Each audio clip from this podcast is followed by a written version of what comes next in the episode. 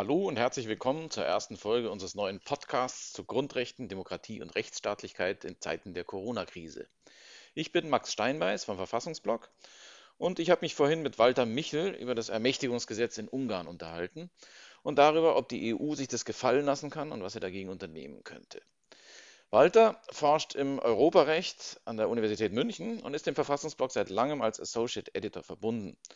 Und weil dies ja besondere Zeiten sind und wir mit diesem Podcast nicht lang Zeit verlieren wollten, ähm, ist das hier auch alles noch ein bisschen improvisiert, mit zusammengeliehenem Equipment und ohne übertriebenen Perfektionismus verwirklicht, aber hoffentlich nützlich und interessant. Viel Vergnügen.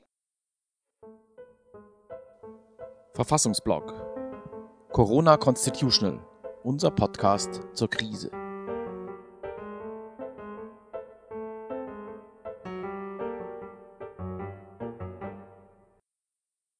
Ja, ich begrüße Walter Michel. Äh, vielen, vielen Dank, dass du dich zur Verfügung stellst, äh, um mit uns über dieses, die, diese Themen zu sprechen.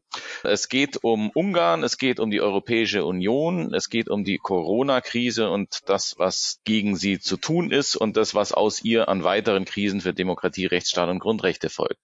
Und damit sind wir mittendrin im Thema.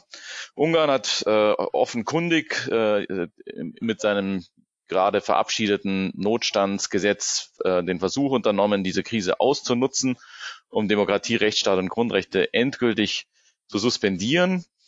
Ungarn ist ein Mitgliedstaat der Europäischen Union.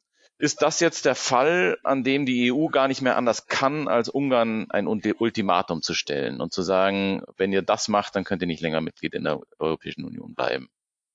Das wäre auf jeden Fall extrem wünschenswert. Die Frage ist, womit möchte die Europäische Union denn eigentlich drohen? Ähm, das politische Verfahren, das für solche Fälle konzipiert ist, ist eigentlich das des Artikel 7 EUV und da weiß Herr Orban natürlich sehr genau, ähm, in dem hat er nicht viel zu befürchten. Da hat er seine Allianzen geschmiedet. Das heißt, ähm, über die Schiene kann man ihm nicht so richtig gefährlich werden. Und dann ist die Frage, wenn man ihm ein Ultimatum stellen möchte, hat man denn andere Mittel im EU-Recht zur Verfügung, mit denen man ihm irgendwie, ja, einen Schaden zufügen kann, ihn irgendwie ähm, disziplinieren kann, irgendwas, was ihn nachhaltig beeindruckt. Und das ist gar nicht so einfach. Wer müsste denn jetzt aktiv werden? Also ich sehe als erstes mal die Kommission in der Verantwortung. Die Kommission führt ja ohnehin einen Rechtsstaatsdialog mit ihren Mitgliedstaaten. Das heißt, die Kommission äh, müsste als erstes mal anzeigen, dass sie da ein echtes massives Problem äh, drin sieht. Das zweite ist, äh, dass die Kommission zumindest mal die Schritte innerhalb des Artikel 7 EUV einleiten kann, die zumindest noch halbwegs erfolgsversprechend sind, dass man zumindest eine Gefährdung der Werte der Union feststellen lassen kann. Ähm, und was aus meiner Sicht das noch am ehesten erfolgsversprechende ist, dass man jetzt ganz konkret äh, ein Vertragsverletzungsverfahren gegen Ungarn anfängt. Was, an, an was würde das anknüpfen? An welche Vertragspflicht? Da muss man jetzt ein bisschen kreativ sein. Ähm, das ist auch was, was ähm, ich mir nur aus der Situation raus überlegt habe.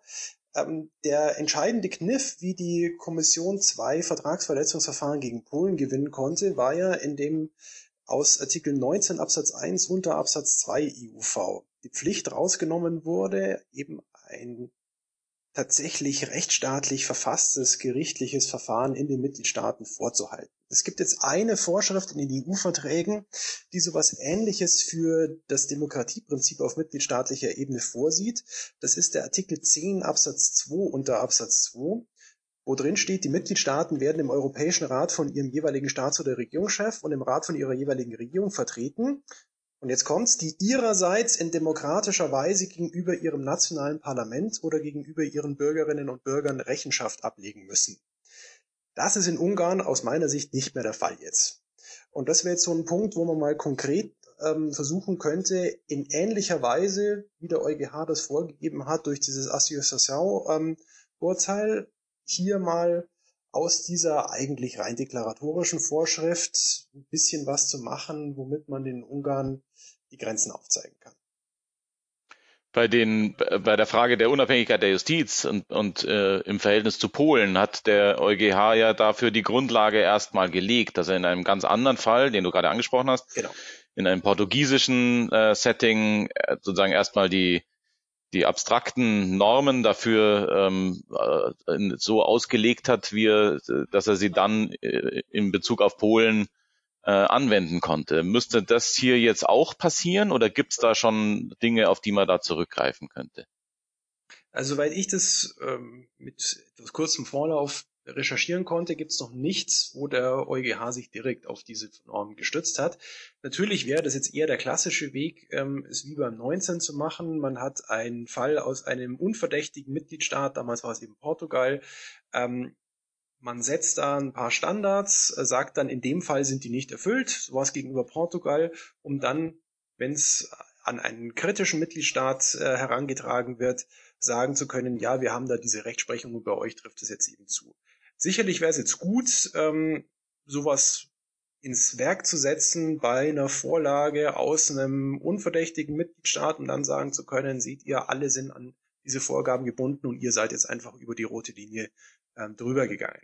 Problem ist, ähm, dazu müsste erstmal so eine Vorlage kommen, die man relativ schnell ähm, bearbeiten könnte. Und ähm, dann ist der andere Punkt, in dem Fall würde man es ja doch relativ schnell sehen, worauf der EuGH hinaus will. Das heißt, aus meiner Sicht bleibt hier nichts anderes übrig, als diesen Schritt relativ schnell so zu versuchen. Nochmal jetzt kurz zu dem Maßstab. Also ähm, es, es, es geht darum, sozusagen aus den europäischen Verträgen eine Verpflichtung der Mitgliedstaaten auf demokratische Mindeststandards herauszulesen. Ist genau. das richtig? So würde ich sehen. Also wie gesagt, das Muster von äh, dem portugiesischen Fall von Associação ähm, wäre, dass man eben sagt, habe ich irgendwas in den Mitgliedstaaten außerhalb dieses Mechanismus des Artikel 7 EUV, wo ich die Mitgliedstaaten packen kann, dass sie sich an ähm, beim 19 rechtsstaatliche Grundsätze und hier eben an demokratische Grundsätze halten müssen. Ähm, das ist das aus meiner Sicht einzige, wo man das Ganze auf eine juristische Ebene heben kann und diese politische Schande, die da betrieben wird, im Rahmen des Artikels 7 EUV irgendwie umgehen kann. Okay.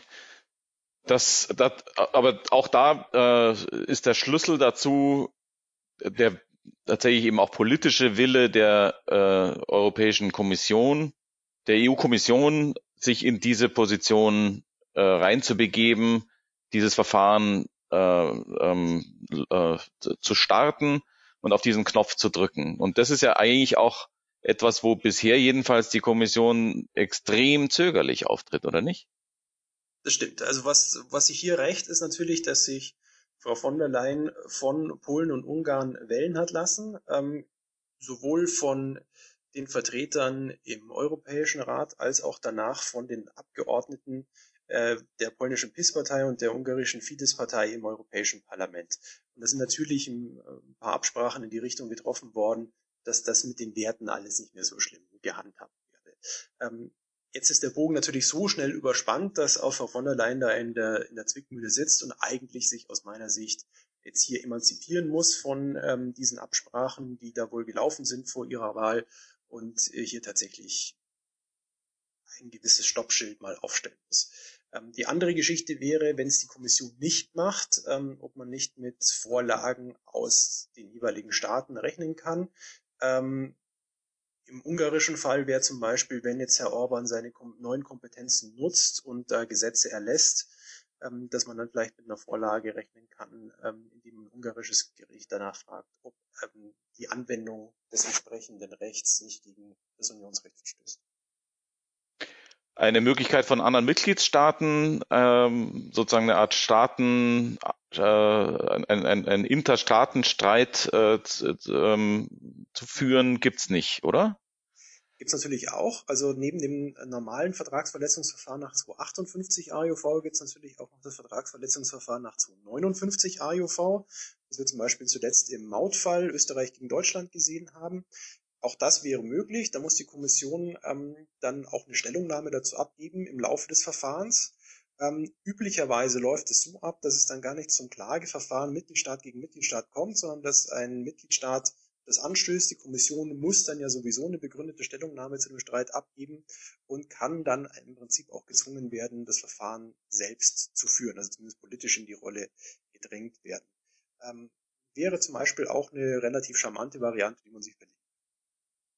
Das heißt sozusagen, die irische Regierung oder die äh, portugiesische Regierung oder die finnische Regierung könnte äh, äh, dieses Verfahren auch starten und sozusagen die Kommission auf diese Weise zum Jagen tragen, wenn sie selber den, den äh, Mut dafür nicht aufbringt. Das wäre doch, das wäre doch nochmal eine Variante.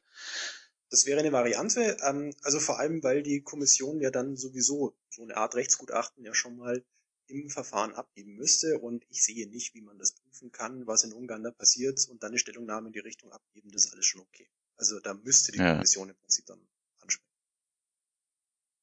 Jetzt sind wir ja eben gerade im Moment also an sich sozusagen die Diskussion dass darüber, wie lange sich die, die, die EU das noch anschauen kann, was da in Ungarn passiert, die führen wir jetzt schon seit nahezu zehn Jahren und äh, gar nichts hat sich passiert, im Wesentlichen jedenfalls, äh, hat sich bewegt.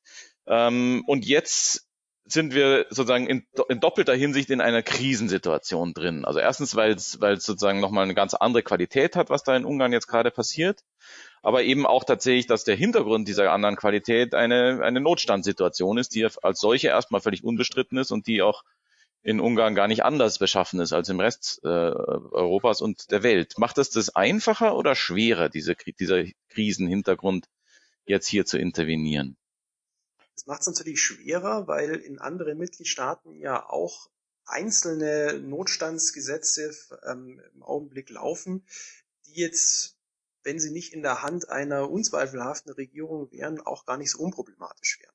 Also Frankreich hat ja relativ weitgehende Notstandsgesetze. Auch in Deutschland ist es ja so, also auch wir auf dem Blog haben ja ähm, schon die Diskussion am Laufen. Ist es so einfach, wenn jetzt nach fünf Infektionsschutzgesetz neuer Fassung ähm, die nationale Pandemie erklärt wird und ähm, der Bundesgesundheitsminister dann Abweichungen von den Vorschriften des Gesetzes per Verordnung ähm, dekretieren kann, ohne Zustimmung des Bundesrates, ist denn das alles so unproblematisch? Und da muss man sagen, klar, also niemand hat jetzt die Vermutung, ähm, dass wir jetzt hier eine Situation in Deutschland bekommen, die ans Ermächtigungsgesetz erinnert. Dafür sind die historischen ähm,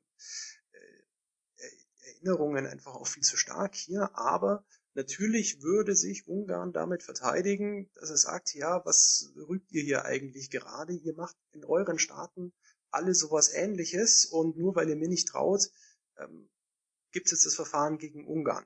Und da muss man sagen, das macht es natürlich sehr, sehr, sehr schwierig zu sagen, wo ist es der, der Unterschied? Also wo ist der, der eine Schritt zu viel, dass man auf der einen Seite in einem demokratischen Gemeinwesen die Exekutive mit Regelungen ausstattet, um eben effektiv gegen eine Pandemie vorgehen zu können und auf der anderen Seite, dass das Ganze nicht zu einer völligen Aushöhlung des demokratischen Prozesses in dem jeweiligen Land kommt.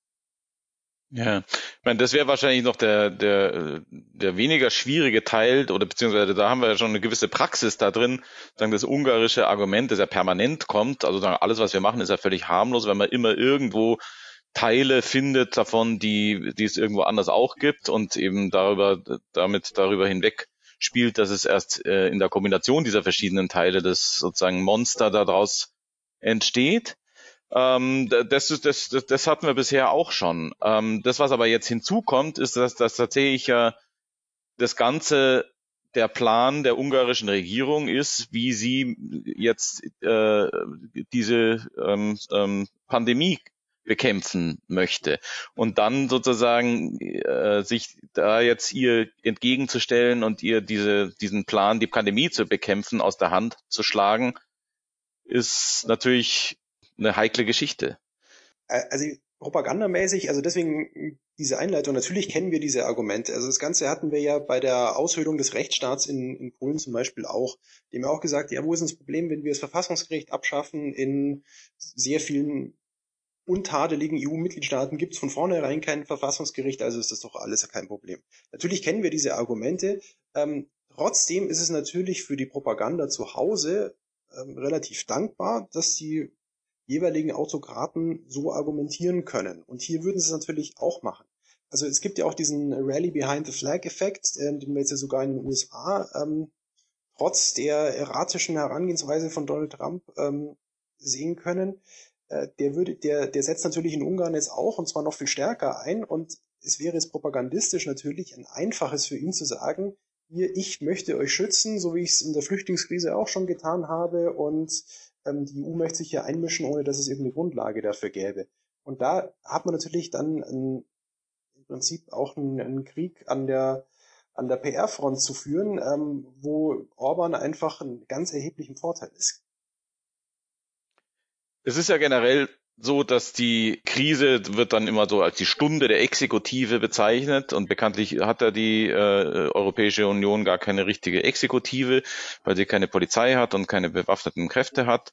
Und deswegen sei sozusagen die Stunde der Exekutive dann eben auch die Stunde der Mitgliedstaaten. Ähm, was ich mich frage, ist, warum ist das nicht eigentlich tatsächlich eher vielmehr die Stunde der Kooperation und der Solidarität? Also das ist doch äh, eigentlich viel naheliegender zu sagen, dass es hier mehr anstatt weniger auf die EU ankommt in einer solchen Situation wie der, in der wir uns befinden. Ja, also man kann sich so erklären, dass natürlich die demokratische Legitimation und die Willensbildung immer noch ganz erheblich in den einzelnen Mitgliedstaaten abläuft und dass in so einer Krisensituation ähm, alle, die dort Verantwortung tragen, unter erheblichem Stress stehen. Und natürlich ähm, sich inszenieren müssen auch als die Leute, die das Ganze jetzt in dieser, diesem größten Test seit dem Zweiten Weltkrieg unter Kontrolle halten können. Und da verstärkt sich jetzt der, das altbekannte Phänomen, dass man Erfolge auf dem eigenen Konto einzahlen möchte und dass alles, was schwierig läuft, möglichst nach Brüssel externalisieren möchte. Und das Ganze sehen wir jetzt hier nochmal ganz erheblich äh, in die Richtung verstärkt, dass man natürlich die Erfolge bei der Krisenbekämpfung, bei der Pandemiebekämpfung selbst sich zuschreiben möchte, indem man eben besonders tatkräftiges Handeln auch ähm, demonstrieren kann und dass die Rolle der EU ähm, in dem Zusammenhang dann eher als Störfaktor wahrgenommen wird. Zum Beispiel, wenn es eben darum geht, ähm, dass man die Grenzen schließen kann, um neue Infektionsherde daran zu hindern, ins Land reinzukommen. Das ist im Prinzip sowas, was instinktiv relativ plausibel wirkt, auch wenn es das bei Lichte besehen ähm, in vielen Fällen nicht ist, äh, wo man aber natürlich diese Tatkraft dann vor allem in den Vordergrund stellt. In Italien hört man jetzt allenthalben, dass man sich massiv im Stich gelassen fühlt von der EU und noch viel mehr als vorher auch schon überhaupt dann die, die EU als einen, ein, eine Kraft des Guten in Frage gestellt wird. Ähm, ist dir ähm, machst du dir Sorgen um den, um, um den Bestand der EU in dieser Krise? Stärker als in früheren Krisen, muss ich sagen, weil die Rufe aus Italien vor allem, das heißt aus einem Gründungsmitglied der Europäischen Wirtschaftsgemeinschaft, das seit den römischen Verträgen ähm, dabei ist, deutlicher sind, äh, weiter ins Zentrum der politischen Landschaft dort hineinreichen, als es bei allen bisherigen Krisen der Fall war. Also stärker als in der Flüchtlingskrise 2015, auch stärker als während der Finanzkrise 2008. Auch besonnene Kräfte, wie zum Beispiel der Staatspräsident Mattarella, lassen ja mittlerweile sehr, sehr kritische Töne offen ähm, im Raum stehen. Und ähm, das ängstigt mich tatsächlich stärker, als es bei früheren Krisen der Fall war. Ähm, man muss wahrscheinlich den Italienern vor allem jetzt äh, auch symbolisch einen gewissen Erfolg zukommen lassen, um da ein bisschen die Wogen zu glätten. Sonst haben wir auch bei künftigen Wahlen eine Ausgangssituation, wo man Salvini wahrscheinlich kaum mehr verhindern kann und dann geht's richtig den Berg ab. Jetzt könnte man an der Stelle natürlich noch auf, auf die EZB und auf das Anleiheankaufsprogramm und auf das Bundesverfassungsgericht und auf tausend weitere aktuelle brandheiße Themen zu sprechen kommen, aber unsere Zeit ist um. Ich bedanke mich sehr, sehr herzlich, Walter. Das war ein tolles Gespräch, fand ich. Und ähm, führen wir hoffentlich bei nächster Gelegenheit an dieser Stelle weiter. Danke sehr.